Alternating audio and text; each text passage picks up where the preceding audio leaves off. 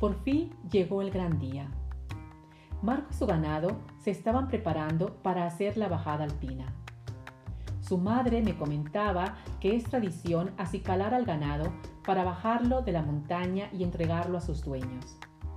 Es una cuestión de honor y de orgullo el entregar los animales sanos y hermosos a sus fincas. Es un trabajo que requiere por lo menos una semana de preparación. La madre de Marco y otros miembros de la familia y amigos se reúnen para hacer la decoración con flores que llevarán los animales sobre sus cabezas y sus frentes. Los sencillos cencerros que han llevado durante el verano en la montaña serán cambiados por lustrosas campanas decoradas ricamente que tienen un sonido más claro y grave. Los hombres llevan su ropa típica de esta región. Camisa blanca, chaquetón de terciopelo bordado con la flor nacional y de mangas cortas. Las mujeres tejen trenzas en sus cabellos y se visten con sus trajes tradicionales. Blusa blanca de algodón y un corset negro de terciopelo adornado con broches de plata.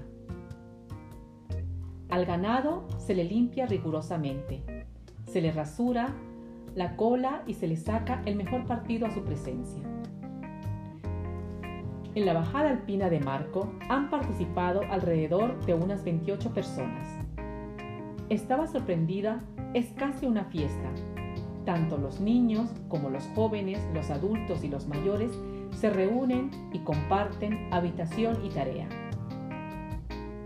Marco tuvo a su cuidado 80 cabezas de ganado, 12 vacas lecheras y 9 cabras. Nosotros llegamos entrada la mañana del día viernes para ser parte de la preparación de la bajada. Estábamos a unos 12 grados.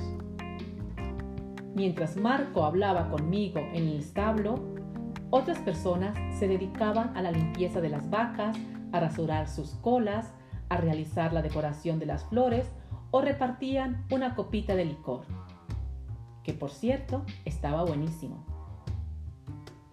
Entre tabacos, música, tintineo de campanas, olor a flores frescas y a ganado, yo fascinada fotografiaba y preguntaba. Marco, paciente como su madre, me respondía. Marco me contó cómo iba a ser el procedimiento al siguiente día. Él, como jefe, y sus ayudantes se levantarán más temprano.